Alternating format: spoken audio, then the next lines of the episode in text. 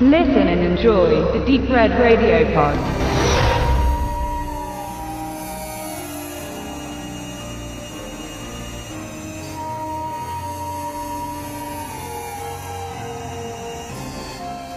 Ein Fremder ohne Namen heißt Clint Eastwoods zweite Regiearbeit aus dem Jahre 1973. Liebe Tiefrot-Radionisten, Deep Red kann dann auch das Motto dieses Films lauten. Möchte hier kurz die Tiefbass-Fetischisten unter euch auf kommende Reviews, so unter anderem Murphy's Law mit Charles Bronson, auch ab 18 vertrösten und ganz uneigennützig kompakt bleiben. Nach sechs, sieben Minuten soll dieser Western-Durchschuss behandelt sein. Durchschuss dann als mein gewähltes Synonym für Volltreffer. Ein beeindruckender und innerhalb des Genres wichtiger Film, der in keiner halbwegs ernstzunehmenden Sammlung fehlen sollte. Ein Fremder ohne Namen. High Plains Drifter. Clint Eastwood, Ikone, Megastar, heute lebende Legende, ergriff ab 1968 mit seiner damals eigenen, ins Leben gerufenen Produktionsfirma The Malpaso Company die Gelegenheit, aus seinem dank Sergio Leones Dollar-Trilogie manifestierten Kult-Image des wortkargen Rächers direkt Profit zu schöpfen. Los ging's damals mit Ted Posts Hang 'em High, hängt ihn höher, der stark auf einzelne Symbolik aus Leones Italo-Western, Galgenmänner, Kopfgeld, Ödnis, Zynismus und weite Einstellungen Bezug nahm. Zügig produzierte Eastwood und schauspielerte in ganzen elf Filmen innerhalb von viereinhalb Jahren. Dabei verlegte er auch das für den Western so essentielle Image des Fremden, des Rächers, bewusst und gekonnt aus der Wildweststeppe hinein in eine städtische, in eine urbane Prärie. Coogan's großer Bluff und nicht zuletzt Dirty Harry müssen hier genannt werden. Eastwood deklinierte die eigene filmische Persona geschickt durch. Im Sinne der Frontier-Mythologie war dies ein denkwürdiger stilistischer Schritt. Die regionalen Grenzen, die ja immer wieder verlagert werden müssen, um das nächste Stück Wilderness als Lebensraum urbar zu machen, in Sam Peckinpahs The Wild Bunch von 69 verschob sich diese Grenze bereits nach Mexiko, wurden nun anhand der etablierten Figur des Gunman, der Instanz für Recht und Ordnung in Amerika, schließlich in die Gegenwart verlagert. Harry Callahan beispielsweise ist ein Kopf der erzählten Jetztzeit in Don Siegels Film von 71, doch schöpft sich seine Motivation aus dem eher urzeitlichen Drang, mit harschen Methoden aus der Siedlungsgeschichte des eigenen Landes für Recht und Ordnung zu sorgen.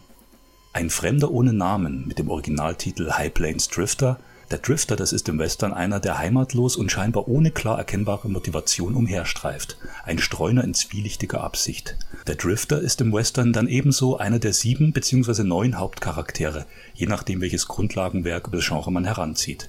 Wobei sich die männlichen Typisierungen Gunslinger, Revenger, Outlaw und Drifter häufig überschneiden. Clint Eastwoods zweite Regiearbeit ist insofern bemerkenswert, als dass sein Fremder in diesem Film zunächst tatsächlich gar keinen Namen trägt. Er wird von einer der Figuren im Film gar als Geist, als Dämon tituliert. Ein Dämon in Form einer geisterhaften zweiten Identität eines zuvor geschändeten, getöteten Mannes. So scheint und wirkt es lange und intensiv, bevor man ganz am Ende doch noch einen Rufnamen hört die Story, kurz umrissen in High Plains Drifter, ist dann auch entsprechend straight und nüchtern. Ein Fremder reitet in die staubige Minenstadt Largo ein. Dort leben bzw. lungern die Bürger im Schatten eines dunklen Geheimnisses herum. Der Fremde reißt dank seiner tödlichen Schießkunst schnell die Macht über die Stadt an sich. Und obwohl er äußerst harsch und unbarmherzig zu den Leuten ist, flehen diese ihn schließlich inständig an, zu bleiben, da wohl drei gemeingefährliche Kriminelle wieder auf freiem Fuß sich an der Stadt rächen wollen. Der Drifter soll den Bürgern ein Schutzschild sein, dann kehrt die Vergangenheit schrittweise zurück. Erinnerungsbilder brechen auf, schlechte Omen liegen in High Plains Drifter durchweg in der Luft.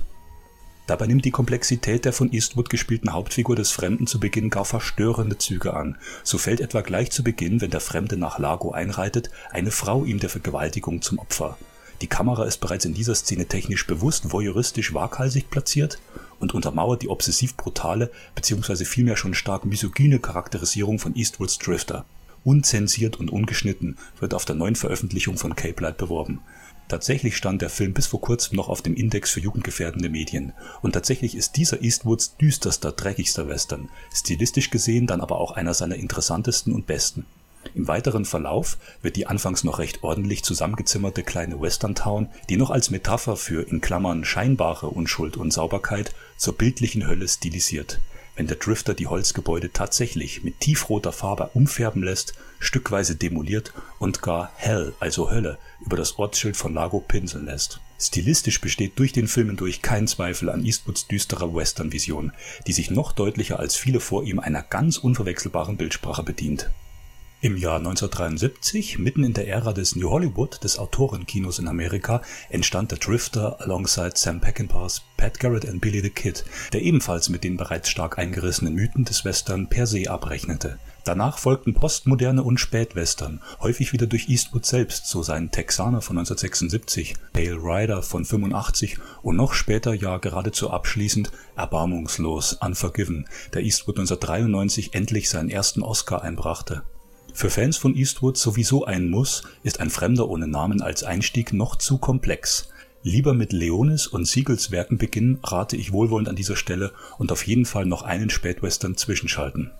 High Plains Drifter könnte, wäre da nicht die genreimmanente Tugend tatsächlich in der beeindruckenden Wildnis und auf eigens in der Landschaft errichteten Sets zu drehen, durchaus als Bühnenstück durchgehen Klar abgesteckt und im Effekt auch klaustrophobisch gerät die Main-Storyline häufig zu bewusst grotesker Theatralik, voll von Freakshow-Elementen und kreativer Gestaltung, voll performativer Qualität, gerade auch auf darstellerischer Ebene. Interessant ist in diesem Zusammenhang Eastwoods hier seltener gehörte deutsche Synchronstimme von Michael Kramer, die tiefer und voller klingt als die häufiger gehörte von Klaus Kindler, aber eben nicht so recht zu des Darstellers Originalstimme passen möchte. Auf jeden Fall, und das ist durchaus positiv, wurde der deutsche Ton für diese neue Veröffentlichung neu bearbeitet und restauriert. Zur Veröffentlichung machen wir es an dieser Stelle kurz. Analog zu den bisherigen HD-Auswertungen durch Universal kommt Ein Fremder ohne Namen im deutschsprachigen Raum durch das Zweidisc Mediabook von Capelight komplett ohne audiovisuelle Extras daher. Scheinbar existieren keine Interviews mit Cast und Crew zu diesem tollen, wichtigen, damals auch sehr erfolgreichen Film, obwohl ich mir es schwer vorstellen kann. Hauptfilm nimmt doppelt und identisch Blu-ray und DVD ein. Ausschließlich ein schönes Booklet mit fundiertem Inhalt bietet weiterführende Analyse bzw. Hintergrundinformationen zum Film. Doch auch hier wurde der Text gegenüber seiner bereits vor 14 Jahren im Western-Genrebahn von Reklam nur um etwa ein knappes Drittel erweitert, aktualisiert. Nun, auch wenn diese Edition trotz toller Optik und Haptik sowie der gewohnt sehr guten inhaltlichen Qualität dank des renommierten Labels kaum Supplements bietet, sei er jedem, der ihn noch nicht hat, feuerrot wärmstens ans Herz gelegt.